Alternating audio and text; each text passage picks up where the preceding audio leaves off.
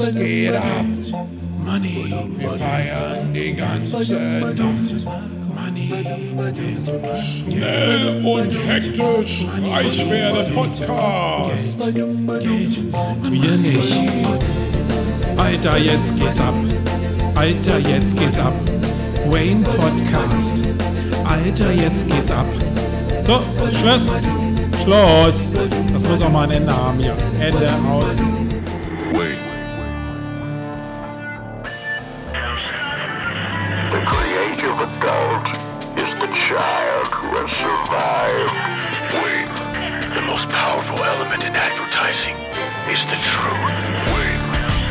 Best way to predict the future is to create it. In our factory, we make lipstick. In our advertising, we sell hope.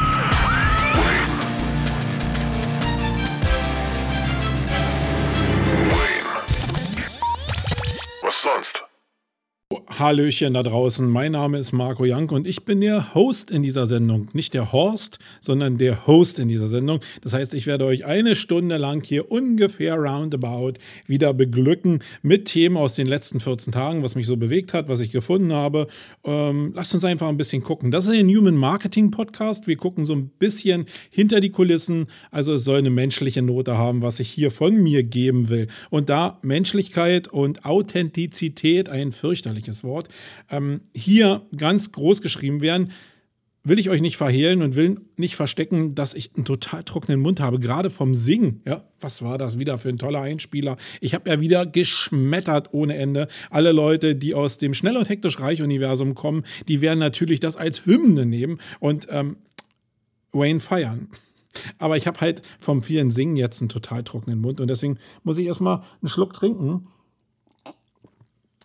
Schlürfen ist auch immer sehr cool in so einer Sendung. Ja, meine Lieben, was ist passiert in den letzten 14 Tagen? Wir fangen erstmal mit dem Housekeeping an und ähm, dann werden wir uns so durch die Themen hangeln.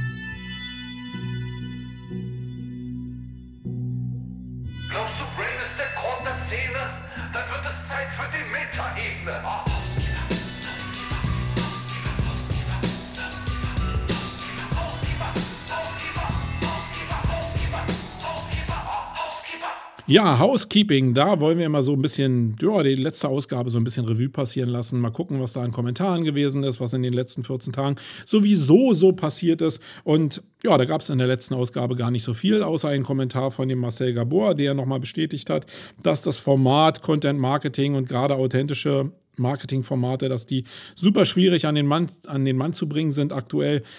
Ja, das glaube ich, aber ich werde auch nicht müde, hier immer wieder zu betonen, dass ich glaube, dass das authentische Marketing die größte Chance für den deutschen Mittelstand überhaupt ist.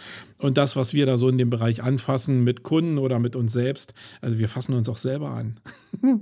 ähm, das ist wirklich durchaus erfolgreich und deswegen lohnt sich die Investition, aber es fühlt sich halt anders an, als eine AdWords-Kampagne zu machen. In dem Zusammenhang, lieber Marcel, hast du ja auch erwähnt, dass ihr ein AB-Test machen wollt der Vergleich zwischen Textformat und Videoformat als Softwareentwicklungsschmiede, glaube ich, seid ihr, wenn ich das so richtig in, in, Erinnerung habe. Und ich würde mich natürlich riesig freuen, wenn du als Hörer dieser, dieses Wayne-Podcasts mich an der Entwicklung, an der, an der Entwicklung so ein bisschen teilhaben lässt.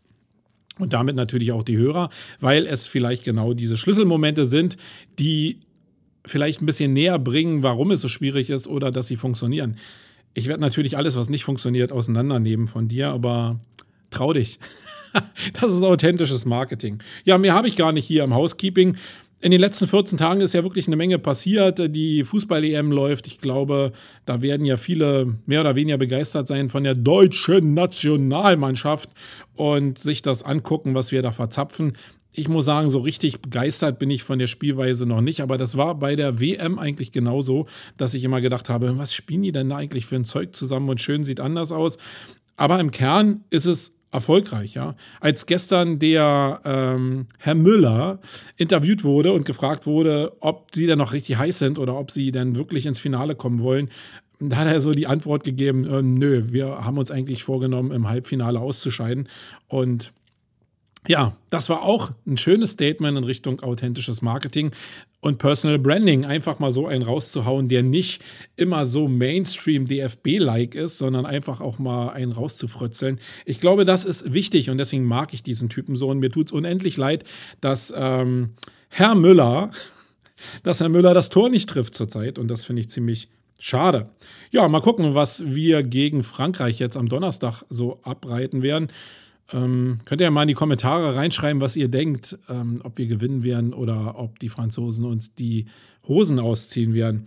Ich bin da selbst sehr gespannt, was da passieren wird, weil die Franzosen, glaube ich, jetzt so einen Lauf haben und gerade natürlich mental, äh, weil sie die Isländer jetzt platt gemacht haben, so jetzt denken, sie, sie wären die Durchstarter. Aber vielleicht ist genau die Situation, die wir ausnutzen werden, um da reinzuhauen. Dann haben die Briten, die Großbriten ja äh, noch bekundet, dass sie aus dem Euro aussteigen wollen und das. Das ist natürlich totaler Murks, aber es zeigt so die Problematik in der Welt, wie mit Mehrheiten umgegangen wird, wie Jung über Alt entscheidet oder nee, wie Alt über Jung entscheidet in dem Fall, äh, wie Demokratie funktioniert. Ich glaube, dass es der größte Fehler überhaupt war, der Briten austreten zu wollen. Ob die wirklich austreten, das sei mal dahingestellt. Wenn ich mir heute oder gestern die Meldung so angucke, dann ist es ja ziemlich schwierig. Irgendwie alle, die den Brexit irgendwie mal unterstützt haben, steigen ja jetzt so langsam aus. Die Verantwortung will keiner so richtig übernehmen und das ist schon eine ziemlich krasse Nummer. Andererseits, und das ist jetzt nur eine persönliche Meinung, geht es mir so, dass es mir eigentlich auch ja, abseits von dem, dass es wirtschaftlich uns vielleicht wehtun könnte, was ich nicht glaube, weil ich glaube, dass die äh, Wirtschaft und die einzelnen Länder und auch die EU schon darauf achten wird, dass die Wirtschaftsbeziehungen zu Großbritannien nicht völlig zum Erliegen kommen. Aber was mich immer gewurmt hat in puncto EU, dass die Briten immer, äh, die Großbriten, ja, dass die ein, äh, immer eine Extrawurst bekommen haben. Und das hat mich schon immer genervt. Deswegen habe ich so in mir vielleicht so, ja, so dieses Gefühl, da sollen die doch gehen. Ähm, ich glaube, überleben tun wir das. Wir werden bestimmt nicht pleite gehen als EU. Es schwächt die Position der EU ein bisschen, aber ähm, ich glaube, wenn wir so in Richtung Friedensbildung schielen, dann werden die Briten jetzt nicht die sein, die irgendwie in den Bürgerkrieg verfallen. Ähm, hoffe ich zumindest nicht. Ich denke, dass die stabil genug sind, egal was die Waliser und die Schotten da machen. Ähm, ich glaube, viel wichtiger ist, dass wir in die andere Richtung schielen, in Richtung Osten, weil da ist, glaube ich, das heißer und da denen so ein bisschen ja, Lebensgefühl mitzugeben von dem, was wir unter Demokratie verstehen und was wir hier an Wirtschaftlichkeit verstehen und auch an sozialer Gerechtigkeit, auch wenn nicht alles hier mal so super gerecht ist. Aber ich glaube, dass wir da schon was zum Vorzeigen haben. Ja, mehr ist gar nicht passiert. Können wir also gleich reingehen in die Blogthemen.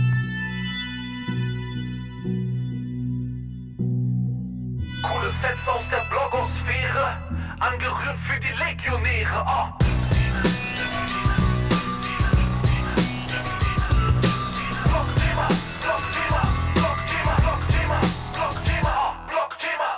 Ja, lasst uns den Sprung, den Körper in die Blogthemen machen. Und als erstes habe ich was ganz Wildes gefunden.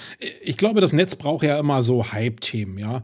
Ähm, alles muss irgendwie in eine bestimmte Richtung gehen, damit die Welt für uns einfacher wird und logischer wird. Und Erfolgsprognosen sind immer extrem wichtig.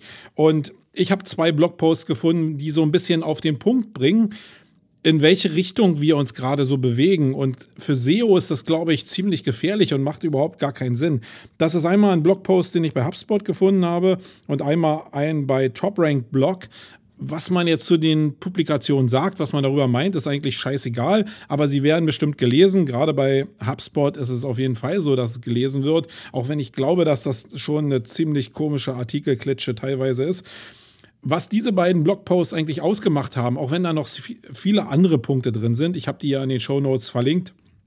Äh, Der erste zum Beispiel hat die Überschrift 10 ungewöhnliche Tipps für bessere Conversion Rates. Da sind eine Menge Human Marketing Methoden drin, wo ich ein bisschen verwundert bin, dass die so mit Conversion Rate in Verbindung gebracht werden, also von, von der Publikation zumindest, weil sie haben natürlich indirekte Wirkung und ich bin ja ein Fan von indirekter, äh, indirekter Wirkung. Aber was in beiden Artikeln irgendwie gleich on top ist, dass man es wirklich unterlassen soll oder vergessen soll, den, das Keyword in den Titel zu nehmen. Und das finde ich ist äh, wirklich eine ziemlich skurrile Ansicht. Ich glaube, das ist jetzt so, wir, wir sind wirklich auf dem Weg dahin, dass alle Leute jetzt wirklich denken, dass die Suchmaschine jetzt abseits von jeglichem Keyword immer verstehen kann, was ich denn meine mit meinen Dokumenten. Und das ist falsch. Ich glaube, das ist grundsätzlich falsch. Also die Richtung, in die wir gehen, mit der Annahme ist doch eine Fehlanleitung. Weil wie soll denn jetzt so eine Suchmaschine, wenn sie den Text eines, eines äh, Dokuments auslesen, wie soll die denn zuordnen können, um was es in dem Dokument geht? Das geht doch nur über die Termenzusammensetzung vom Titel oder vom, vom Inhalt. Es geht doch gar nicht anders.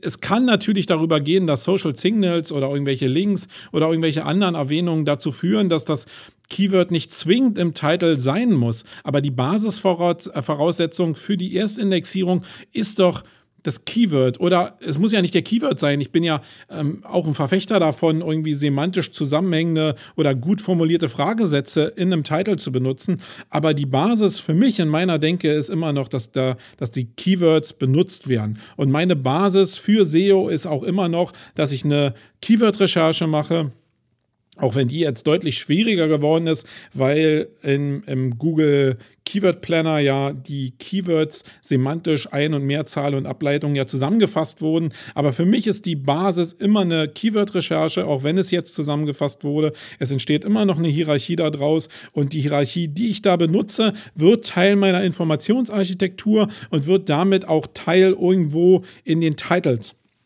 Alles andere macht überhaupt gar keinen Sinn. Es entsteht aber jetzt da so ein Hype da draußen, weil Leute Meinungsführer in dem Bereich sein wollen, dass man im Titel nicht mehr das Keyword benutzen soll, weil irgendwelche Studien belegen, ja, what the fuck. Also, ich muss mir diese Studien nicht angucken und wir werden im Hauptthema auch nochmal zu dem Thema Intuition kommen, also Erfahrungswissen. Ich glaube nicht daran. Ich glaube, dass es sinnvoll ist zu sagen, und zu schreiben, was man meint. Und dazu muss ich bestimmte Begrifflichkeiten in der Kommunikation benutzen. Und das macht Sinn. Das macht auch in Zukunft Sinn. Deswegen glaube ich nicht daran. Ihr könnt gerne mal in die Kommentare schreiben, was ihr denkt, über dieses Thema, ob es wichtig ist, den, das Keyword noch in den Titel reinzubringen oder ich meine, wir könnten ja in der nächsten Instanz darüber uns unterhalten, ob wir den, äh, die Keywords überhaupt noch im Text unterbringen oder ob Google interpretieren kann, dass es eigentlich um, diesen, um dieses Keyword, um dieses Thema geht, ähm, aber nur indirekt und dann ist es guter Content. Ich glaube, das ist Quatsch, aber schreibt doch gerne in die Kommentare rein, was ihr darüber denkt. Ja, dann ähm, das zweite Thema, habe ich auch in den Shownotes verlinkt, geht um den Bereich Content Marketing Experimente. Ich habe ja in der letzten Ausgabe schon gesagt, dass ich ein Riesenfan davon bin, überhaupt Formate auszuprägen, die zu einem Unternehmen oder zu einer Person oder zu einer Marke grundsätzlich passen. Und die kann man nicht einfach so aus dem Ärmel schütteln man weiß nicht genau, was zu einem passt, weil die Formate man erstmal irgendwie ausprobieren muss. Man kann zum Beispiel ein Video machen, wo man ja irgendwelche, irgendein Format der Vorstellung hat. Nehmen wir mal irgendwie ähm, ein Interview, ja, oder eine, Do eine Do Dokumentation ist cool. Eine Dokumentation über irgendein ein Unternehmen, was man aus dem Unternehmen selbst raus macht dann nimmt man das auf und dann guckt man sich das selber an und dann guckt man das, äh, zeigt man das den Entscheidern und dann wird man in der Kommunikation, weil ich hoffe, dass ja immer Kommunikation im Hintergrund stattfindet und es nicht einfach nur so ein eingekauftes Format ist, sondern man muss sich natürlich darüber unterhalten, dann wird es ein Gefühl geben. Da wird man sich angucken, was sind die Pros, was, was sind die Cons von dem Format und dann wird man irgendwann an den Punkt kommen mit der Gruppe, mit der man es gemacht hat, vielleicht man auch, wenn man das Format selber gemacht hat, dann wird man zu der Erkenntnis kommen, dass das Format vielleicht scheiße war.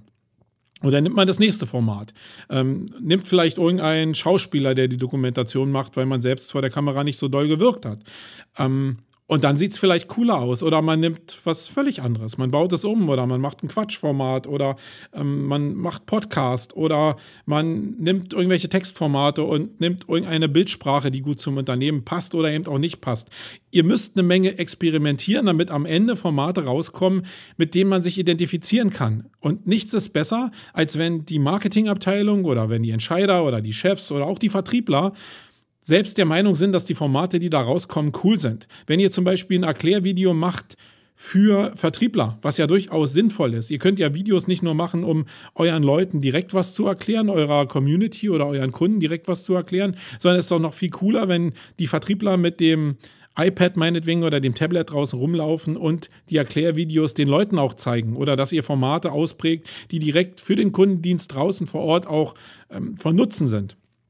Und diese Formate, die bilden sich durch Experimentieren und natürlich auch durch Experimentieren, dass ein Format meinetwegen gebaut wird und der Vertriebler das Format mit rausnimmt und euch dann mitteilt, wie es beim Kunden angekommen ist. Und wenn der Kunde sagt, ja, was für ein Schwachsinn und das äh, nicht nur ein Kunde sagt, sondern wenn das 50 Kunden sagen, dann sollte man sich überlegen, ob dieses Format das geeignete ist. Das ist aber ein Experiment.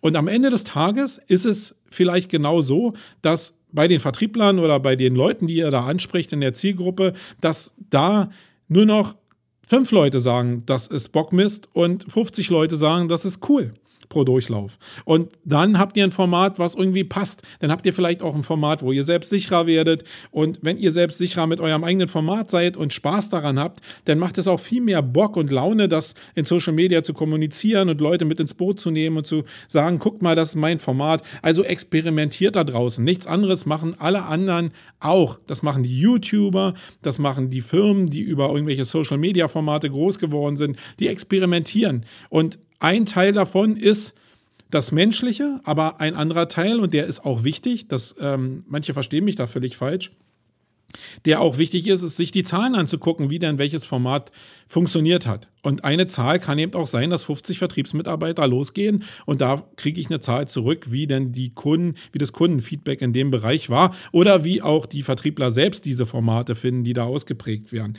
Äh, das sind ja auch zwei verschiedene Meinungen, die auch wichtig sind. Also experimentieren ist extrem wichtig in dem Bereich, das wollte ich hier nochmal klarstellen. Was in dem Post drin steht, was auf Marketing Insider Group veröffentlicht wurde, werde ich in die Show Notes unten packen. Dann gab es einen Blogpost, der ja immer wieder, glaube ich, interessant ist, weil es geht darum, mehr Traffic auf den eigenen Blog zu bekommen oder den Firmenblog zu bekommen. Und ich weiß, da draußen gibt es sehr viele Leute, die sich genau mit dem Thema auseinandersetzen. Bloggen ist was Persönliches. Also wenn ihr einen Blog macht und da sind nur sachliche Themen drin, dann ist der Blog grundsätzlich scheiße. Also das sage ich jetzt einfach mal so als Annahme. Die große Chance in einem Blog ist so wie in einem Videoformat einfach authentisch was aus dem Leben des Unternehmens oder aus dem Leben desjenigen zu zeigen, der sich selbst vermarkten will. Dann hat der Blog einen Sinn, weil keiner will die 80. 80. aufgekaute Meldung haben Klar, wenn ihr ein Aggregat dafür seid, wie jetzt äh, das SEO-Portal meinetwegen, äh, die auch eine Menge eigenen Content machen, aber die auch sehr viel Sachen reproduzieren, die in Amerika hochgekommen sind, dann ist das cool, weil es ein Portal ist. Aber wenn ihr einen Firmenblog habt, dann ja gut, okay, dann kann eine Strategie vielleicht sein, diese Sachen eben auch aufzubereiten, aber im Kern wollen die Leute ja an eurem Universum teilhaben und sie da zu beglücken mit Themen, die halt für die Leute in der Themenwelt interessant sind und ein bisschen was vom Unternehmen zu zeigen, das ist eigentlich doch das, was es, was es cool macht, so ein Blog und was es dann auch, was den Blog auch die Möglichkeit gibt, nachher diese Inhalte auch in den Social Media Bereich rüberzutragen und die nicht irgendwie als Reichweite einzukaufen, sondern die Reichweite sich organisch herzustellen. Ja, die Leute sind sehr also ihr faktisch, ähm, sind immer sehr hinterher zu wissen, was man so mit Blogs machen kann. Und da habe ich halt ähm, einen Blogpost gefunden, der ja auch bei Marketing Insight Group sehe ich gerade, veröffentlicht wurde. Also die haben ein sehr cooles Zeug an den Start gebracht. Aber ich finde die Themen, ich gehe mal die Überschriften durch, gucke mir die Artikel so ein bisschen an und wenn die Themen passen, dann nehme ich sie euch mit hier in diesem Podcast. Ähm, gehen wir einfach mal ein paar Punkte durch. Der erste Punkt ist, mach dein Inhalt klickbar und teilbar. Also nicht klickbar, sondern teilbar durch Klick, indem ihr entsprechende Social Buttons in eure Blogs einbaut. Ich habe in der letzten Zeit so ein bisschen mit Sumumi rum experimentiert, das habt ihr vielleicht gesehen auf dem Sumago-Blog. Das hat eigentlich ganz gut funktioniert. Das Problem bei Sumumi ist nur, dass das über einen Layer wieder funktioniert. Und ich bin überhaupt kein Fan. Bei, ähm, bei Snipply war es auch schon so, dass die ja auch mit Layer gearbeitet haben. Und das sieht irgendwie bei vielen Devices scheiße aus. Ich habe auch das Gefühl, dass das negative Signale auslöst. Ähm, in vielen Bereichen, gerade irgendwie im Social-Media-Bereich, habe ich das Gefühl immer, wenn ich diese, diese Layer-Varianten benutze, dass irgendwie ja, das Spreading und die Reichweite irgendwie nachlässt. Das ist nur ein Gefühl. Ich kann das überhaupt gar nicht messen, aber ich habe irgendwie das Gefühl, das hängt zusammen. Deswegen bin ich überhaupt nicht so der Freund von diesen Layer-Methoden. Es ist aber schön einfach und ich bin natürlich auch ein Freund von einfachen Lösungen, weil ich schnell zum Punkt kommen will. Ich habe dann aber auf dem Affiliate-Stammtisch in Leipzig von dem äh, André Goldmann erfahren, dass es ja zu erheblicher Erhöhung der Ladezeiten kommt, gerade bei so einer Erweiterung, so einer Layer-Erweiterung wie Sumomi oder auch Sniply, so eine Sachen, äh, die werden natürlich von extern als Layer nachgeladen. Und die Ausspielungszeiten von diesen amerikanischen Services, die ist wirklich schlecht. Und die Ladezeiten insgesamt für die Seite gehen dadurch nochmal sehr extrem in die Höhe. Und da wir auf Sumago ja sowieso schon eine ziemlich radikale Ladezeit haben, weil die Engine relativ schwer ist, die wir haben und weil die Grafiken, die wir verwenden, auch relativ groß sind, weil wir schon darauf achten, dass die Grafiken irgendwie immer eine gewisse Qualität haben, ähm, da macht es keinen Sinn, so eine Dritterweiterung irgendwie als Layer zu benutzen, wo die Ladezeiten eben auch noch schlecht sind. Also ich will irgendwie nicht am Ende des Tages dann bei ähm, ja, fünf Sekunden äh, Ladezeit landen. Das macht auch irgendwie keinen Sinn. Und deswegen habe ich auf Empfehlung von dem guten André, äh, sei gegrüßt, mein Lieber, den Monarch ins Spiel gebracht. Das heißt, wir haben auf unserem Blog jetzt das Plugin Monarch installiert. Und was dieses Monarch-Plugin macht, es hostet natürlich diese Funktion grundsätzlich auf dem eigenen Server. Das macht die Seite schneller, weil die Auslieferungen direkt von seinem eigenen Server kommen. Und was es macht, ist eben einfach Social Buttons zu integrieren. Die könnt ihr euch selbst aussuchen. Die gängigsten sind aber dabei, nämlich Facebook, Twitter, äh, Google Plus. Ist das gängig überhaupt? ähm, Google Plus was noch drin? Buffer ist drin, glaube ich. Ähm, ja, sind noch ein paar andere drin, also ziemlich viele. Ich benutze natürlich nicht alle. Pinterest benutze ich noch. Und ähm, dafür werden einfach Buttons zur Verfügung gestellt, die es euch erleichtern, euren Content zu scheren. Und das ist halt wichtig. Du musst nicht immer die URL kopieren und äh, irgendwie einpasten. das macht irgendwie keinen Sinn, sondern ich mache mit einem Klick, eröffne ich mein Konto, was ich in meinem Browser vielleicht schon längst geöffnet habe und kann den Inhalt einfach teilen. Das geht deutlich schneller. Deswegen, so eine Buttons solltet ihr auf jeden Fall zur Verfügung stellen. Dann solltet ihr gezielt Leute verlinken, auch als Tipp, die ähm, einen anderen, auch einen Blog haben. Ja, wenn ihr also Leute verlinkt, die auch einen Blog haben, die irgendwie zum Thema passen, dann ist das in der Regel ja sowas wie eine Empfehlung. Das sollte jetzt nicht irgendeine Scheißseite sein, aber das, was ich schon mal zur Wikipedia als Empfehlung erzählt habe oder das, was wir auch in der letzten Ausgabe über die externe Verlinkung ja als Test mit drin hatten, ähm, das kann natürlich auch für andere Blogs gelten. Und da macht das als Empfehlung Sinn, aber macht eben auch Sinn, den Blogger dahinter irgendwann anzuschreiben und zu sagen, hey mein Lieber, den Inhalt, den du da gebaut hast, der ist ziemlich cool, der ist zumindest so cool, dass ich ihn in meinem Blogpost auch verhackstückt habe und Vielleicht hast du ja ein Interesse daran, diesen Blogpost von mir nochmal aufzunehmen und zu sharen, weil da ja ein Link von dir drin ist. Das macht ja durchaus Sinn, die Seite dann auch nochmal zu stärken. Das macht sogar aus SEO-Sicht ja durchaus Sinn, die Seite zu stärken. Und da sind wir dann auch schon gleich im nächsten Thema drin, nämlich das Influencer-Handling. Und der Blog, den ihr verlinkt, der kann natürlich Influencer sein im Idealfall, aber macht es bitte nicht immer daran fest, dass ihr jetzt nur Influencer nehmen solltet, sondern guckt einfach vielleicht eher darauf, dass, die, dass der Blog gut ähm, gut bestückt ist vom Inhalt, aber dass da auch regelmäßig gepostet wird. Das ist, glaube ich, eigentlich das Wichtigste, dass, dass ihr merkt, da ist reeller Betrieb drauf und da wird auch direkt irgendwie was von der Seele geschrieben. Oder ihr guckt halt wirklich nach Influencern. Aber ihr solltet diesen Bereich von einfach Bloggern, die überhaupt nicht auf, auf SEO achten und überhaupt gar keinen Sichtbarkeitsindex haben, zum Beispiel, ähm, den solltet ihr überhaupt nicht verschmähen, weil diese Leute, die oftmals sehr leidenschaftlich bloggen, die, die sind einen Scheißdreck interessiert am Sichtbarkeitsindex, sondern äh, Index. Index, sondern die bloggen halt einfach. Und da solltet ihr auf jeden Fall hingucken in die Richtung. Das macht schon Sinn. Dann solltet ihr auf jeden Fall darauf achten, wo ihr seeden könnt. Ihr solltet also immer gucken, dass ihr eure Inhalte auch bei Facebook, bei Twitter und so einfach auch selbst lancieren könnt. Das ist ganz wichtig. Also abseits von diesen Buttons, die ich ja beschrieben habe, die ihr natürlich euren Usern geben könnt zum Teilen, solltet ihr auch selbst natürlich ähm, den Anschub machen, mit entsprechender Reichweite natürlich in den Social Media Plattformen. Und da solltet ihr einfach gucken, was passt denn da? Und ich meine jetzt nicht nur sein eigenes persönliches Profil oder sein, seine Unternehmensseite, sondern wo passt es denn vielleicht auch in Gruppen rein. Ja? Kann ich mal eine Gruppenrecherche in Facebook zum Beispiel machen, um zu gucken, dass mein Inhalt vielleicht in irgendeine Gruppe äh, reinpasst und ich da den Inhalt einfach droppen kann? Das ist ja durchaus legitim und macht ja auch Sinn. Dazu gehört natürlich immer wieder diese Feststellung, dass der Inhalt, den ich geschrieben habe, auch wirklich lesenswert war. Also da sind wir wieder beim authentischen Marketing. Wenn ich einfach nur irgendeinen Rotze-Artikel Artikel schreibe in meinem Blog, der halt als Unternehmensblog gedacht ist und ähm, jetzt irgendwie wirklich nur platte Sachen beinhaltet, dann brauche ich diese platten Sachen ja weder ins PR geben, noch brauche ich die irgendwie in so eine Gruppe reingeben, wo dann vielleicht dieser Artikel noch in der Luft zerrissen wird. Da überlegt euch einfach, wo es reinpasst. Also ihr merkt, dieser Kreislauf ist schon durchgängig, ja, und ist halt authentisch. Authentisches Content Marketing, Human Marketing, Wayne.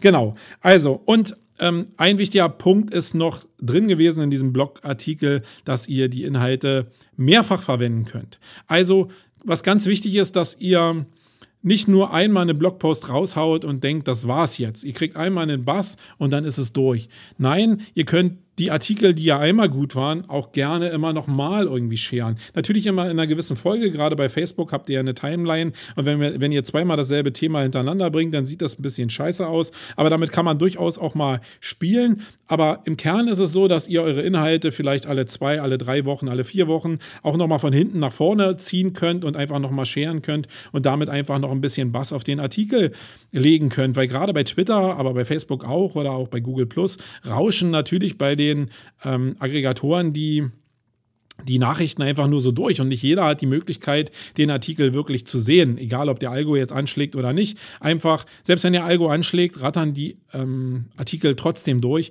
und das ist super schwierig, da überhaupt am am Puls der Zeit zu bleiben und alles wirklich zu konsumieren. Deswegen gebt den Leuten auch die Chance, durch mehrmaliges Publizieren einfach eure Artikel auch entsprechend wahrzunehmen. Dann habt ihr aber noch die Möglichkeit, durch Mehrfachverwendung ähm, euren Content auch zu erweitern, weil eine Möglichkeit ist natürlich auch, die auch SEO-relevant sind, dass ihr euren Content nochmal erweitert. Also wenn ihr zum Beispiel eine Seite schreibt, wo ihr auf einen Test hingewiesen habt, ja, dann ist es nochmal cool, vielleicht diesen Test nochmal aufzulegen und zu sagen, hey, nach vier Wochen war die Erkenntnis so und so und einfach den Blogpost mit den Erkenntnissen zu erweitern und denen dann auch noch einen Mehrwert einzuhauchen. Das hat zwei positive Effekte, nämlich einmal, dass ihr mehr Aufmerksamkeit für den Artikel bekommt, mehr Klicks vielleicht, mehr Traffic auf den Artikel bekommt, ähm, mehr User-Signale auch bekommt. Und es hat natürlich auch die SEO-Relevanz, dass natürlich aktuell lange Artikel einen absoluten Ranking-Vorteil haben. Ja, ihr kennt ja sicherlich diese ganzen Studien, die es da draußen gibt, dass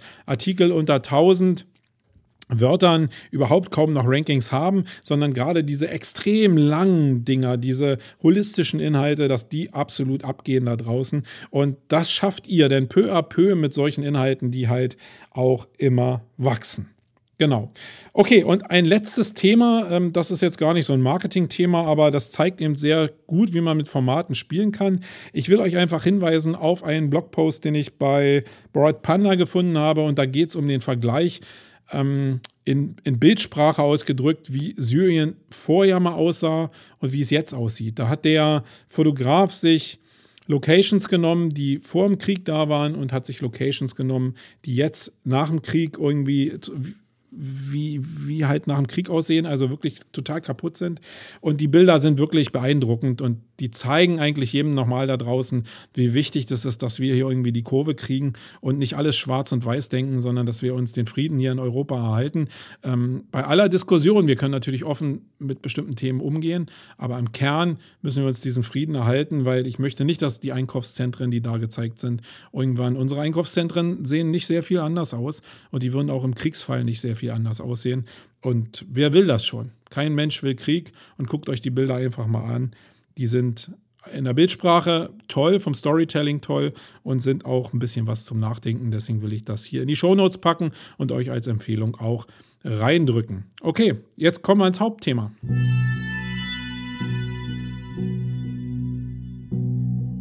Denke groß wie eine Daisy Cutter.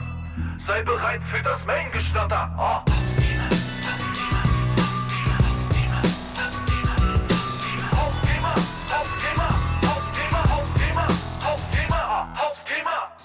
Ja, meine Lieben, im Hauptthema, wir haben jetzt noch 30 Minuten Zeit, will ich mich mit einem ganz speziellen Thema beschäftigen. Und das ist was, was bei mir wirklich extrem tief reingeht, weil es so an die Basis meines selbstständigen und unternehmerischen Empfinden ran, Empfindens rangeht.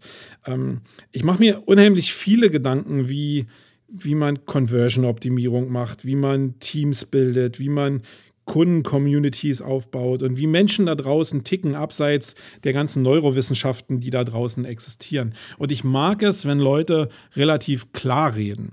Das liegt vielleicht auch daran, dass ich selbst manchmal nicht so auf den Punkt komme, weil in meinem Kopf extrem viele Perspektiven gleichzeitig laufen und ich liebe es einfach, wenn Leute so ganz prägnant reden können. Und in dem Zusammenhang ist seit Jahren ein Mensch ein wirklich gnadenloser Begleiter in meinem Leben gewesen und das ist der Professor Peter Kruse. Der ist leider schon gestorben. Ähm, ich glaube, in diesem oder im letzten Jahr. Ich glaube, so in diesem Jahr ist er gestorben. Habe ich jetzt gar nicht recherchiert. Müsst ihr mal selbst in der Wikipedia gucken. Leider ist er verstorben, aber ich glaube, für, in die Blickrichtung, die ich habe, ist er wirklich einer der genialsten Köpfe gewesen, die, die es da draußen gab, wenn es um Systeme geht. Und ähm, er leitet halt super viel ab aus dieser Systemtheorie und ich, ich liebe das Zeug, was er sagt. Und es passt so halt eins zu eins zu dem, wie wir uns in dieser immer komplexer werdenden Welt halt aufstellen. Und Eins ist doch ungesehen, das, was zurzeit an digitaler Revolution abgeht da draußen, das ist so komplex, dass es kaum ein Mensch noch versteht. Also gerade auf der Consumer-Seite ist es kaum noch zu verstehen.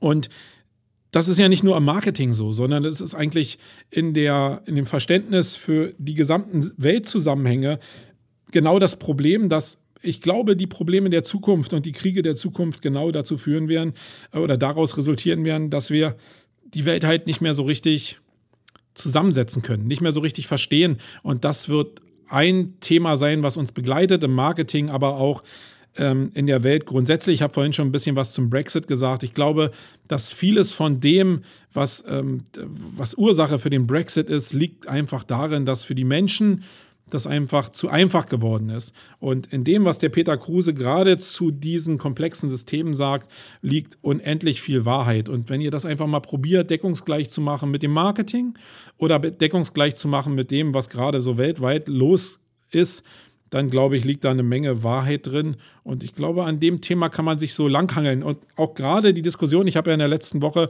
auch so einen Blogpost oder in der vorletzten Woche so ein Thema, so einen Blogpost geschrieben zum Thema schnell und hektisch reich werden und wie die Leute da abgezockt werden. Ich habe mir da eine Menge Gedanken zugemacht, ob das wirklich so verwerflich ist, was die Leute da teilweise machen. Und bin so ein bisschen, ja, im Zwiespalt, weil ich ich glaube immer noch, dass es unethisch ist, Leuten irgendwas zu versprechen und denen auch Taler aus der Tasche zu ziehen. Aber wenn ich mir das ganze Große angucke, dann äh, läuft es eigentlich nur auf das hinaus. Das ist nun mal diese freie Marktwirtschaft. Die ist halt zwar sozial, aber auch radikal in meinen Augen. Und da ist das, glaube ich, nur eine Ausprägung.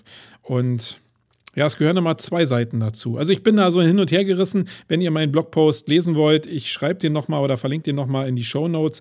Ähm, Gehe aber sehr kritisch mit diesem Thema um und mache es wirklich, äh, fokussiere es wirklich auf die Menschen. Was wir jetzt hier machen werden, ist ich habe ein Video gefunden von dem Peter Kruse und das finde ich extrem stark. Und da werde ich jetzt ein paar Wortfetzen immer zitieren, also vorspielen für euch und dann darauf eingehen. Ich glaube, ähm, das ist, also für mich ist es wichtig, einfach meine Meinung dazu zu sagen. Und ihr könnt ja in die Kommentare eure Meinung denn auch reinbringen. Das können wir dann in die Show Notes, ähm, in die, äh, ins Housekeeping für die nächste Sendung auch reinbringen, weil ich glaube, dass das wichtig ist und ein super interessantes Thema ist. Also lasst uns mal starten einfach. Achso, weil ich es gerade geschnitten habe. Ich muss euch natürlich noch dazu sagen, dass es in dem Interview, was da geführt wurde, darum geht, wie Menschen mit sehr, sehr komplexen Systemen und Systemansätzen umgehen.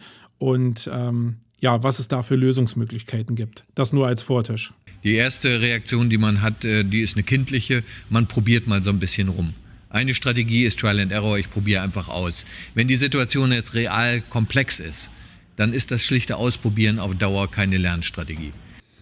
Ich glaube, das passt ganz gut zu dem, was wir vorhin besprochen haben in Richtung Experimentieren. Ja, wir hatten ja vorhin in den Blogthemen dieses Thema, dieses große Thema Experimentieren mit drin. Und ich glaube, das ist so ein Verhaltensmuster, was Menschen grundsätzlich haben und was auch in meinen Augen durchaus sinnvoll ist. Wenn die Welt sehr, sehr viel komplexer wird, dann muss ich probieren, sie zu verstehen. Und dazu muss ich Experimente machen und muss probieren, wie diese Welt funktioniert. Das Hauptproblem ist eigentlich, dass man sich viel zu sehr auf das verlässt, was andere sagen, wie die Welt funktioniert. Aber die eigenen Ableitungen sind eigentlich die, die die Welt so wichtig machen oder die Welt für einen selbst so zusammenbauen. Und ich glaube, experimentieren ist ein Riesenhebel und das hat ja der Herr Kruse jetzt eben auch bestätigt. So gucken wir mal, wie Menschen noch reagieren. Die zweite Möglichkeit, die von Menschen sehr, sehr geliebt wird, ist das Ausblenden.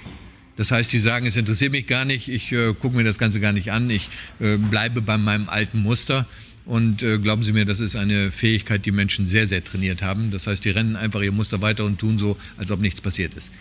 Ähm, das Verhaltensmuster der Vermeidung, ich glaube, das wird ja oftmals uns Männern nachgesagt. Ja, ich glaube, keiner von den männlichen Zuhörern, die irgendwie verheiratet sind oder in einer festen Beziehung sich befinden, die werden diesen, diesen Satz schon mal gehört haben. Ja, dass Männer irgendwie in der Lage sind, die, die, die wichtigen Sachen irgendwie aus Frauensicht auszublenden. Ja, das ist so, ich meine, ich habe mich selbst dabei auch schon mal erwischt, dass ich vor dem Kühlschrank stehe und ähm, das, was ich eigentlich suche, nicht sehe, obwohl es direkt vor mir steht. Ja, man sieht den, den Wald vor lauter Bäumen nicht nach dem Motto. Ich glaube zwar, dass das Frauen auch passiert und Menschen grundsätzlich passiert, aber ich glaube, wir Männer sind da ähm, noch einen Ticken schärfer, was das Ausblenden von anderen Faktoren ausgeht, weil wir in bestimmten Punkten einfach fokussierter sind. Und das sehe ich als großen Vorteil an. Aber wir haben eben auch gesehen, dass wenn man das so als menschliches Reaktionsmuster nimmt, dass zum Beispiel der Brexit ähm, genau in die andere Richtung da ausschlägt, weil genau Leute eben die Welt einfach machen, das, was immer früher funktioniert hat, wo die Welt noch einfach war, da laufen die Leute lieber hinterher, weil es einfacher ist.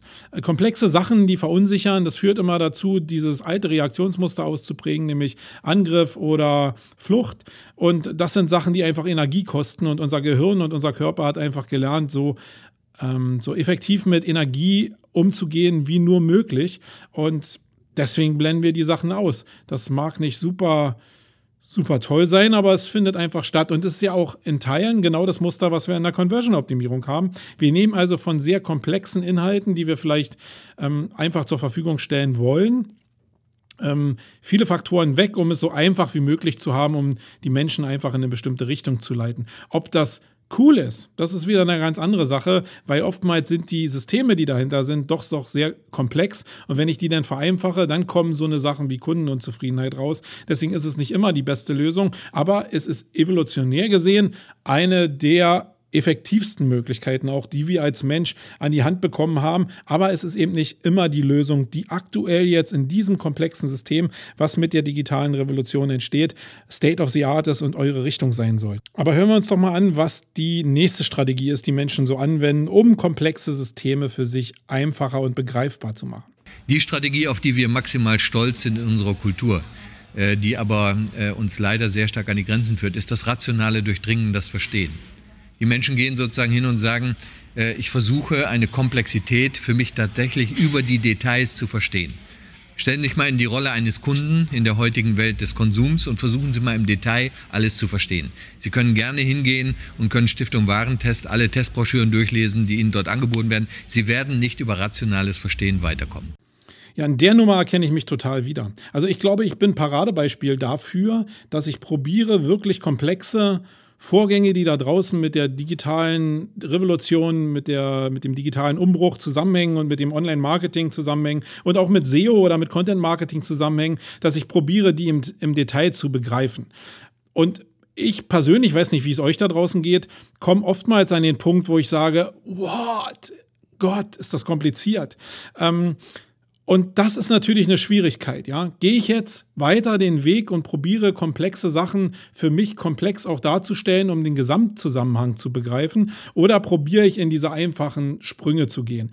Das ist eine Frage, die ich mir auch immer stelle. Und das Hauptproblem ist, dass ich, wenn ich mir die Frage stelle, ähm, ist die Frage vielleicht für mich irgendwann beantwortet. Aber die Leute, die ich selbst erreichen will, also meine Kunden, meine Zielgruppe, die denkt darüber vielleicht ganz anders. Das heißt, wie verhalte ich mich denn? Probiere ich die Sachen komplex darzustellen oder probiere ich sie einfach darzustellen? Ähm, das ist eine Frage, die habe ich für mich überhaupt nicht beantworten können, weil das natürlich so eine Typsache ist. Wenn man selbst dazu neigt, auch Sachen zu vereinfachen, gut, dann muss ich die vielleicht auch vorher kompliziert gedacht haben, um sie dann runterzubrechen. Das ist vielleicht das Ideal. Die meisten Leute werden es auch einfach empfinden und die Lösung aus der Einfachheit finden, aus der Einfachheit finden. Und das ist dann vielleicht viel einfacher als das, was ich in meinem komplexen, scary Hirn da irgendwie immer ablaufen habe. Andererseits ist das Auseinandersetzen mit den Themen im Detail sicherlich auch das, was einen ausmacht, in dem in dem Wesen vielleicht als Fachmann und Spezialist, Experte da draußen wahrgenommen zu werden, dass man sich eben probiert, mit den Details zu beschäftigen. Und ich glaube, das nehmen die Leute schon wahr. Und ähm, aber hören wir uns mal an, wie die, wie die Verhaltensweise 4 ist, wie Menschen eigentlich so äh, evolutionär reagieren auf diese Komplexität. Das ist sehr spannend. Und weil das so ist, weil die Menschen das begreifen, dass sie mit Rationalität nicht weiterkommen, greift die vierte Strategie. Das ist nicht das Verdrängen, sondern das ist das äh, sich konzentrieren auf einzelne Faktoren. Simplify your life. Das heißt, sie trivialisieren das System durch Reduktion auf wenige Kriterien.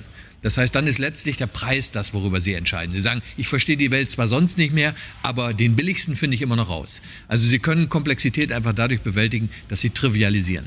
Auch keine wirklich gute Strategie, weil in dem Moment, wo Sie trivialisieren, behandeln Sie das System wie ein kompliziertes System. Ein kompliziertes System kann man vereinfachen durch Trivialisierung, indem man es unterteilt. Ein komplexes System zerstören Sie, wenn Sie trivialisieren. Ja, da haben wir den Salat. Ich glaube, das ist das, was eigentlich so das Internet aktuell ausmacht. Sachen, die eigentlich komplex sind und oftmals auch kompliziert sind, auf einen Punkt zusammenzufassen, weil wir die Menge an Informationen nicht mehr verarbeiten können. Ich glaube, das ist so diese, dieses Übersystem, was eigentlich über dem Internet steht und was auch mit diesen Bereichen von Conversion-Optimierung, aber auch mit äh, schnell und hektisch reich werden, dieses ganze Versprechensding, was wir ja auch in der Abnehmindustrie haben, was wir in der Gesundheitsindustrie haben, im Finanzwesen haben. Ähm, es ist ja überall verbreitet, dass man einfache Lösungen einfach anbietet. Und wisst ihr, wisst ihr, was das Schlimmste ist? Dass ich glaube, dass man den Leuten eigentlich im tiefsten, in meinem tiefsten Innern glaube ich, dass man den Leuten erklären muss, was man da eigentlich macht. Aber die Leute wollen es nicht. Ich glaube, das ist das größte Problem, also für mich zumindest. Manch andere Leute tun sich da leichter, dass die Leute das nicht wollen, sondern sie wollen im Kern die leichte Lösung. Und das muss ich dazu sagen, sie wollen damit eben auch beschissen werden, weil es ist ja ein komplexes System. Und wenn ich halt dieses Simplify Your Life mache, dann breche ich mein Leben einfach nur runter. Und das, was daraus entstehen wird, wenn man denn begreift, was in dieser Runterbrechung passiert, wenn man dann das Produkt oder die Dienstleistung Leistung dazu bekommt, das ist halt Enttäuschung, weil man eine andere Erwartungshaltung hat, weil man in dieser Einfachheit halt die Richtung selbst ausprägen kann und nicht geleitet wird. Ähm, ich bin mega gespannt auf eure Kommentare, die ihr hoffentlich hier in dieser Folge ähm, hier ablassen werdet, die sich mit dem Thema genau beschäftigen. Welchen Weg geht ihr? Geht ihr diese Simplify Your Life oder probiert ihr wirklich komplexe Sachen wirklich auch komplex darzustellen? Ähm, weil die Zielgruppe, die ihr auch ansprechen wollt, vielleicht genau auf diese Trigger reagieren, nämlich komplexe Sachen mit komplexen Antworten zu belegen. Ich bin echt gespannt ich bin da wirklich zwischen Baum und Borke und auch äh, selbst in einer, äh, wirklich in einer Selbstfindung. Deswegen schreibt es einfach rein. Aber kommen wir zu dem äh, Punkt Nummer 5, den die Menschen ausgeprägt haben, der vielleicht zumindest nach dem Herrn Kruse zu folgen die Ideallösung ist in diesem ganzen, in dieser komplexen Welt. Hören wir da einfach mal rein und dann könnt ihr selbst entscheiden, ob ihr vielleicht in dieser Richtung unterwegs seid oder ob die Fragestellungen, die ich jetzt hier aufgeworfen habe, vielleicht genau in die Richtung gehen. Also seid gespannt und hört zu. Und da sind wir bei der Strategie, die zurzeit wahrscheinlich die einzige ist, die wirklich greift. Das ist die fünfte Strategie, das ist die emotionale Bewertung, das ist das intuitive Agieren. Menschen sind in ihrem Gehirn auf faszinierende Art in der Lage, Komplexität über Musterbildung zu reduzieren. Das heißt, Intuition, ein Begriff, den wir viele Jahre lang sehr beiseite geschoben haben, bekommt im Moment eine gigantische Bedeutung. Intuition bedeutet, dass mein Gehirn Musterbildung gelernt hat, die jenseits meines rationalen Verstehens hilfreich sind. Nur wenn Sie intuitiv tätig sind, dann sollten Sie eine sehr lange Lerngeschichte am Rande der Überforderung hinter sich haben. Ja, das geht gleich noch weiter. Aber hier habe ich einen Punkt, den ich einfach nochmal unterstreichen will. Er hat gesagt, am Rande der Überforderung. Und das ist das, was eigentlich aktuell so unser Arbeiten im Online-Marketing eigentlich so ausmacht, als Teil dieser digitalen Revolution ausmacht, dass wir wirklich probieren zu lernen, komplexe Sachen wahrzunehmen und wirklich an den Rand der Leistungsfähigkeit kommen. Und es ist ja hier ein Human Marketing Podcast. Wir können hier offen über alles reden, ja genau dieser Fakt ist eigentlich der, der viele Leute nicht nur an die Leistungsgrenze bringt, sondern auch darüber hinaus. Warum haben wir sonst so oft dieses Thema von Burnout, was wir hier bereden, zumindest in kleinen Kreisen? Vielleicht nicht äh, öffentlich, weil in den Blogs wird jetzt nicht stehen, oh, ich habe einen Burnout oder ich bin am Rande der Verzweiflung. Aber wenn man im Networking ein bisschen und eine Weile unterwegs ist, so wie ich, dann hört man halt sehr, sehr viele Leute raus, die unter diesem Druck der digitalen Revolution, dieses Wort liebe ich einfach, ihr merkt es, ähm, wirklich auch an ihre Grenzen kommen und körperlich und geistig so an ihre Grenzen kommen, dass sie selbst merken, dass sie kurz vor einem Burnout stehen. Ähm, Ihr habt sicherlich meine Jakobsweg-Tour mitbekommen. da habe ich ja ein bisschen was zu gesagt. Genau in die Richtung geht das. Warum habe ich dieses Thema so auf meine Agenda gelegt, weil genau dieses Thema der Überforderung ein Riesenthema ist. Und diese beiden Bausteine von äh, Intuition ausprägen am Rande der Überforderung und der echten Überforderung, das ist ein Problem, dem will ich mich auch widmen und das muss so ein Human Marketing Podcast hier auch abbilden. Aber hören wir uns mal an, was er weiter zu dem Thema gesagt hat. Intuition ist die Fähigkeit des, äh, des Gehirns, komplexe Muster zu bilden, jenseits meines Verstehens. Jetzt haben wir mit Intuition also, wenn Sie so wollen, eine gigantische Lösung im Umgang mit Komplexität. Wir haben nur ein riesiges Problem. Wenn die Welt sich zwischendrin geändert hat, dann sind meine Intuitionen, die sich gestern ausgebildet haben, heute noch immer ge gefühlt genauso sicher wie früher, nur leider völlig daneben.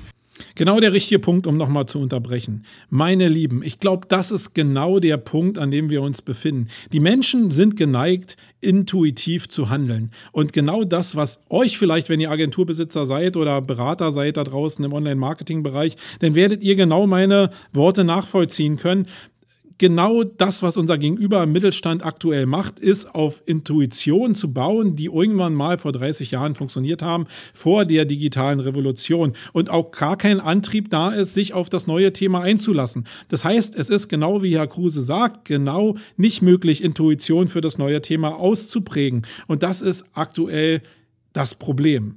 Auf der anderen Seite, wenn ihr jetzt Kunden seid, Auftraggeber seid und hier diesen Podcast hören solltet, dann ist es wichtig, dass ihr Fahrt aufnehmt in dem Thema, alles, was sich rund um Online-Marketing dreht, alles, was sich rund um Marketing grundsätzlich dreht, um digitale Revolution, alles, was möglich ist, damit ihr Intuition und Erfahrung ausprägen könnt. Intuition basiert ja sehr stark auf Erfahrung und da sind wir wieder auch beim ersten Punkt, nämlich mit dem Experimentieren, mit Online-Marketing zu experimentieren. Intuition auszuprägen für das digitale Format, das ist extrem wichtig wichtig und das muss halt gemacht werden. Und wir werden in der Zukunft jetzt auch noch hören zu dem, was äh, der Professor Kruse sagt, dass es eigentlich auch gängig die aktuellste Lösung ist, die da draußen ähm, die da draußen gegangen werden kann, um diese Komplexität des Themas zu lösen. Und wenn es denn so ist, dann müsst ihr euren Arsch bewegen. Das tut mir wirklich leid. Sonst fahrt ihr an die Wand. Und ich finde es so mega schade. Meine Prognose wirklich leider, muss ich immer wiederholen, ist, dass der deutsche Mittelstand zu großen Teilen leider gegen die Wand fahren wird, weil sie das überhaupt nicht mitkriegen, was da passiert. Und bestimmt, jetzt ist es ja noch so, dass unsere Wirtschaft aktuell noch total boomt. Also dieser ganze Offline-Markt, der funktioniert gerade total irre. Aber wenn das hier mit der Wirtschaft wieder ein bisschen runterfährt, dann wird eigentlich erstmal sichtbar werden, wie die Hausaufgaben von bestimmten Teilen unseres Mittelstandes nicht gemacht wurden. Und das ist mega schade. Das heißt, wenn ihr also jetzt hier Unternehmer seid und hier zuhört, dann probiert euren Arsch hochzukriegen, weil nur das ist eure Rettung. Und wenn ihr jemand braucht, der euch an die Hand nimmt, der euch da hilft als Partner, dann sucht euch einen Partner, der euch menschlich passt. Ähm, ihr könnt euch gerne bei mir melden, aber ihr könnt euch auch bei jedem anderen melden, der menschlich zu euch passt und der ein wirklicher Partner ist und der euch nicht nur nach dem Simplify Your Life Prinzip einfach irgendwelche einfachen Lösungen verspricht, sondern probiert die Sachen zu erfassen und mit den Leuten auch zu diskutieren, damit ihr sie versteht. Das ist nur ein Appell. Hören wir mal weiter rein. weil die Rahmenbedingungen, unter denen ich die Intuition ausgebildet habe, nicht mehr die Rahmenbedingungen sind, unter denen ich sie heute anwenden möchte. Und wenn Sie sich das Gehirn mal anschauen, eins ist auf jeden Fall richtig. In meinem Gehirn habe ich immer das Gefühl, richtig zu sein. Und genau mit dem Satz holt er mich wieder auf den Boden der Tatsachen zurück. Das Problem ist, dass die Leute, die die falsche Intuition ausgeprägt haben, denken, dass sie die richtige haben. Und ich glaube, da gibt es auch gar keine Lösung aus dem Thema. Ähm, Menschen sind halt irgendwie einfach gestrickt und probieren den Weg des geringsten Widerstands zu gehen. Und am Ende des Tages, und das ist das, was für mich so erschütternd ist, wird diese einfache prognostizierte Lösung das sein, was die Leute haben wollen. Und ich glaube, in die Richtung bewegen wir uns. Und das ist für mich extrem frustrierend, leider. Das ist die Eigenart des Gehirns. Die Wirklichkeit, die ich erlebe, ist für mich wahr.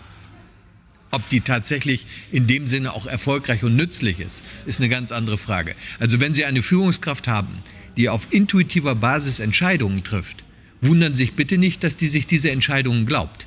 Weil in dem Gehirn der individuellen Führungskraft ist das immer richtig, was da läuft. Aber ob das auch angemessen ist für die Marktsituation, ist eine andere Frage. Also bevor ich mich der Intuition eines Menschen anvertraue, gucke ich mir immer an, in welchem Rahmen hat er seine intuitive Kraft gelernt ist der wirklich noch up-to-date? Dieser Begriff up-to-date ist recht nett in dem Zusammenhang. Sie müssen sozusagen Ihre Krisen in der Situation durchlebt haben, die heute Gültigkeit hat. Wenn sozusagen meine Krisen, die die Basis meiner Intuition sind, vorgestern und vorvorgestern gelegen haben, dann reagiere ich leider intuitiv auf eine völlig falsche Rahmenwelt. Das heißt, wenn eine Führungskraft mit dem Gefühl, völlig richtig zu sein, heute etwas entscheidet, gucke ich mir immer an, in welcher Situation hat die ihre Intuition ausgebildet. Das heißt, ist sie wirklich ein intuitiver Experte von heute oder ein intuitiver Experte von gestern? Ein großes Problem dabei ist, dass die Welt jetzt irgendwie wieder schwarz und weiß wird. Es gibt auf der einen Seite die Leute, die die falsche Intuition zur, zur jetzigen Zeit vielleicht ausgeprägt haben und man sagt, okay, nee, du bist jetzt so total oldschool. Ähm, und auf der anderen Seite gibt es halt Leute, die die Intuition jetzt hier in der modernen ähm, digitalen Marktwirtschaft ausgeprägt haben und die Online-Marketing total gut drauf haben. Das Problem ist halt, wenn man das so schwarz-weiß teilt, dann wird keiner von dem anderen profitieren. Und deswegen bin ich ein Fan davon, dass man natürlich sich in der Mitte trifft. Ich glaube, das ist das Wichtigste. Der eine muss als Spezialist ähm, voll die eine Seite ausprägen können und da Intuition aufbauen und den Leuten, die, die Leute aus Mittelstand, die vielleicht vor 30 Jahren Intuition ausgeprägt haben, davon ist ja nicht alles falsch. Ähm, man muss die aber mit auf den Weg nehmen, dass man die Felder miteinander verbindet und dann wird es eigentlich effektiv, weil die Sachen, die für eine Firma vor 30 Jahren funktioniert haben, die können ja jetzt auch noch funktionieren, gerade weil man da noch viel dichter an den Menschen dran war. Ob es in der aktuellen Marktsituation jetzt mit Sales etc. pp und mit Marktdurchdringung und Marktmacht prozentual gesehen, ob das noch hinhaut, das kann man ja miteinander besprechen. Aber bestimmte Hebel, wie Produkte angepriesen worden sind, wie die Funktionalität ausgeprägt worden ist oder Dienstleistungen zustande gekommen sind, das muss nicht grundsätzlich immer verkehrt sein. Ja, also versteht mich nicht falsch und ich glaube, das ist auch nicht die Aussage von ihm, ähm, dass alles irgendwie nur schwarz und weiß ist, sondern ich glaube, die Chance ist gerade, die beiden Intuitionen, die ausgeprägt worden sind, miteinander effektiv zu verbinden. Und wenn sich der Mittelständler Intuition aneignet, also er hat ja die Basis schon mit Intuition aus seinem Feld, wenn er aber Intuition zulässt, die aus dem anderen neumodischen Feld dazukommen, dann ist es, glaube ich, erst richtig effektiv. Und jetzt sind wir wieder bei der Aufgabe, die wir dann haben. Wo immer wir uns in einer komplexen Welt leben, bitte Punkt 1, bleiben Sie wach. Punkt 2, vernetzen Sie sich mit allem, was da ist und lassen Sie Ihre intuitiven Bewertungen zu, weil das ist der beste Weg, den man wählen kann. Nur wenn das die intuitive Bewertung eines Einzelnen ist, werde ich heute sehr vorsichtig, weil ich nicht mehr genau weiß, aus welchem Rahmen sie kommen. Und das ist der Teil, wo wir mit unserem Verfahren, mit diesem Interviewverfahren dann auch eingreifen. Es ging uns darum, kollektive Intuitionen messbar zu machen. Weil wenn ich das abstützen kann über viele, dann bin ich wieder relativ sicher, dass ich nah dran bin am realen System. Sonst passiert mir das, was Herrn Grundig passiert ist mit Betamax und VHS. Er hat intuitiv das Gefühl, es ist richtig, auf Betamax zu gehen. Nur leider war die Welt drumherum der Meinung, es ist VHS. Und das kann das Ende einer Firma sein. Ja, dem ist eigentlich gar nichts mehr hinzuzufügen. Also der letzte Satz war eigentlich wichtig, das kann das Ende einer Firma sein. Und am Ende des Tages wird auch keiner danach fragen, ob du mit deiner Firma an die Wand gefahren bist, weil es einfach so viele andere Firmen gibt, die deine Position einfach einnehmen. Ich glaube aber, die wichtigste Kernaussage, die jetzt in dem letzten Satz drin war, war halt, dass ihr nicht in eurem eigenen Saft schmort. Und das ist so eine Entwicklung, die ich auch gerade sehe bei großen Firmen, die auch digital unterwegs sind, die sehr neumodisch unterwegs sind, dass die eben versuchen, sehr viel verschiedene Intuitionsträger in ihr Unternehmen reinzubekommen, damit die sich austauschen miteinander und daraus neue Konzepte sich ent entwickeln. Das ist, glaube ich, die Kunst. Also jetzt irgendwie in seinem eigenen Saft so zu schmoren und jetzt zu sagen, okay, ich habe die Wahrheit oder als Berater zu sagen, nein, ich habe die Wahrheit.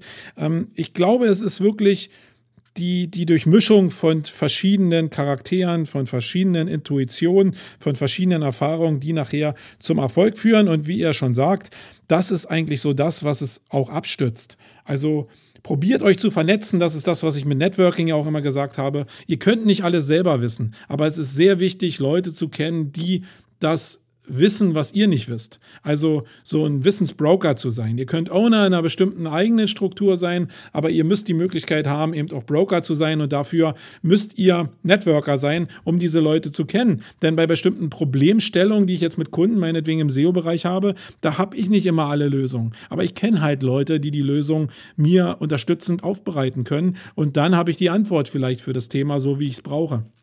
Und darum geht es am Ende des Tages. Also da Intuition auszuprägen aus der Erfahrung der Vernetzung und immer wieder ja die Ohren offen zu haben, die Augen offen zu haben, aktiv zu bleiben in dem Thema. Ich glaube, das ist so die Schlüsselaussage eigentlich und die Vernetzung.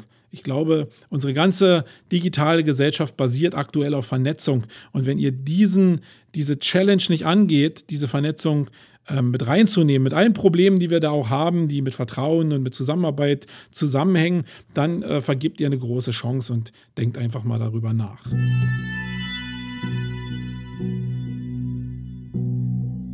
Echte Menschen statt der Scheißmaschine. Geht ins Hirn wie eine Jet-Turbine. Ah.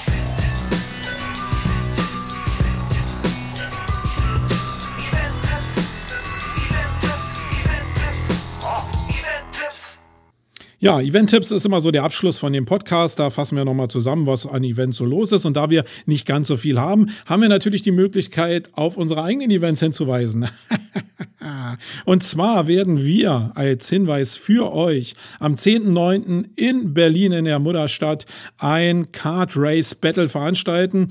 Ähm, ja, da geht es darum, mit Karts im Kreis zu fahren und wer der schnellste ist, der wird der König. Also ein relativ einfaches Konzept, Networking-Konzept halt. Da können 30 Leute dran teilnehmen, äh, kostenfrei, gegen eine kleine äh, Beteiligung. Das heißt, das Einzige, was ihr machen müsst, ihr müsst ein Link, jo, das ist oldschool, äh, ein Link äh, erzeugen, indem ihr einfach einen Blogpost schreibt zu dem Event und dann könnt ihr teilnehmen. Das ist doch cool. Das ist doch eine Win-Win-Situation, so wie wir das gerne haben, ja, als Online-Marketer. Und der Martin Missfeld, äh, sei gegrüßt, hat dazu auch gesagt, das ist ja sowas von 2010. Genau das hat uns gereizt. Ja, in der Vergangenheit, da wo ich die Intuition ausgeprägt habe für Links, ähm, da ist ja nicht alles falsch, sondern das werden wir mal wieder aufleben lassen. Das heißt, 30 Leute können am 10.9. kostenfrei bis auf die, den Selbstkostenanteil für Getränke, die müsst ihr selber bezahlen, aber an dem Race-Event selbst könnt ihr kostenfrei teilnehmen. Ihr müsst halt nur einen Link spendieren und zwar nicht aus Social-Plattformen, äh, die da draußen so existent sind, sondern ihr müsst schon in einem Blog irgendwie was schreiben, irgendwie einen Artikel schreiben, wo ihr auf das Event verweist. Und dann ist es kostenfrei für euch. Ihr könnt natürlich auch kommen. Wenn ihr nicht mitfahren wollt und einfach nur networken, Platz ist genug da. Ihr müsst natürlich eure Getränke da auch selber bezahlen. Aber wir wollen einfach nur quatschen und eine lockere, schöne Zeit miteinander verbringen. Das passt vielleicht auch für den einen oder anderen ganz gut, der bei Karl Kratz äh, auf dem Event ist, was ja am 9.9. stattfindet. Ob wir das wussten? Nein, natürlich nicht. Aber die Leute, die vielleicht da sind, äh, haben vielleicht Bock darauf, zu dem Card Battle zu kommen. Ähm, lieber Karl, wenn du mir zuhörst, vielleicht kannst du mir ein paar Teilnehmer nennen, dann können wir die vielleicht noch mit ins Boot holen, weil das wird bei uns extrem spaßig, auch wenn du in die Cards vielleicht gar nicht reinpasst, weil so, das ist ja so ein Größenproblem. Ich habe mit der Breite da zu tun und du mit der Größe, weil die Stelzen, ich kann mich noch an die Situation erinnern, wo du äh, in dem Flieger neben mir gesessen hast oder auf der anderen Seite gesessen hast Und ähm, ja, äh, länger als eine Stunde hätte der Flug auch nicht gehen dürfen, glaube ich. Wenn man die Beine oder die Knie neben den Ohren hat, dann ist das relativ schwierig. Ja, also wenn ihr da Bock habt, meldet euch einfach ein äh, an. Ihr werdet bestimmt irgendwo eine Plattform haben, wo ihr einen Link platzieren könnt, den ihr auf uns setzen könnt. Ich glaube, einen Blog hat ja jeder und wenn ihr noch keinen habt, dann ist es der beste Anlass, ähm, einen Blog aufzusetzen. Das ist doch mal cool. Dann habe ich von dem Sammy Zimmermanns noch einen Link bekommen zu einem SEO Camping Barbecue, ein SEO Familien-Event, das erste SEO Familien-Event in Deutschland. Das werde ich hier unten in die Show Notes auch verlinken, neben der Anmeldemöglichkeit auch für das Card Battle, was ich hier unten auch in die Show Notes reinpacken will. Ähm, das ist am 26. bis 8. oder vom 26. bis 28.8. in im Indianer Tippi Dorf in Bertingen.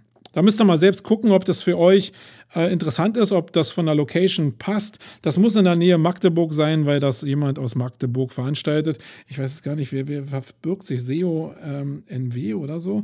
Ähm, müsst ihr mir mal helfen. Also wenn jemand dabei ist, der das veranstaltet, dann melde dich doch einfach mal, können wir mal drüber schnacken. Äh, für alle Leute, die jetzt Interesse daran haben, ein SEO-Familienevent äh, zu besuchen und zu campen und Barbecue zu machen, die gucken einfach mal auf die Seite, die ich in den Show Notes verlinkt habe. Ich finde das ja mal so ein bisschen scary, so Familiengeschichten. Ähm, also ich bin bestimmt ein Networker, aber ähm, ich kann hier ganz ehrlich sagen, dass bestimmte Sachen äh, famili familiär bleiben. Ja, also ähm, äh, ich grenze das schon so ein bisschen ab. Marketing und Familie, das sind für mich zwei verschiedene Paar Schuhe. Nicht in, in Gänze, also es ist nicht so, dass ich meine Familie grundsätzlich abschirme, aber ähm, es gibt nur einen ganz kleinen ausgewählten Teil von Menschen, die vielleicht die Ehre haben, meine Familie auch kennenzulernen oder mich dann so auch in der Tiefe als Familienmensch kennenzulernen. Ich glaube, da ist ein, wenig Intimität eben auch wichtig. Das kann ich als Empfehlung nur rausgeben. Denkt bitte nicht, dass die SEO-Szene jetzt hier der organische Klumpen ist, sondern Verlasst euch auf eure Intuition, da sind wir wieder bei dem Thema. Es gibt Menschen da draußen, die, die mögt ihr, die lasst ihr näher an euch ran. Und es gibt Menschen da draußen, die sind halt einfach am Ende des Tages eure Konkurrenten. Und es gibt auch Menschen am Ende des Tages, die ihr einfach nicht mögt. Und dann könnt ihr trotzdem mit denen auskommen, aber die werdet ihr hoffentlich nicht an, an eure Familie lassen. Ja, also oder an eurem Leben so im Detail teilhaben außer dem, was ich jetzt hier so in Social platt trete. Da könnt ihr auch gerne mal eure Meinung zu schreiben, würde mich auch mal interessieren, wie ihr dieses Thema handelt. Ja, das war's, die Ausgabe 13. Wir sind wieder bei einer Stunde gelandet, fast wieder Punktlandung, ein bisschen drüber.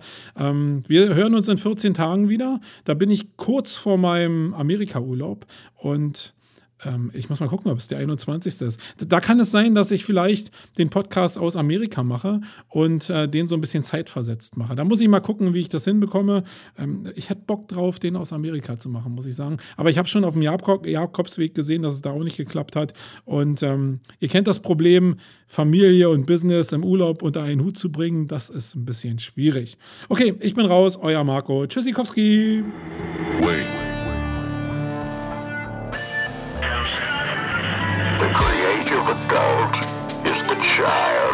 Who. Wait. The most powerful element in advertising is the truth. Wait. The best way to predict the future is to create it. Wait. In our factory, we make lipstick. Wait. In our advertising, we sell hope.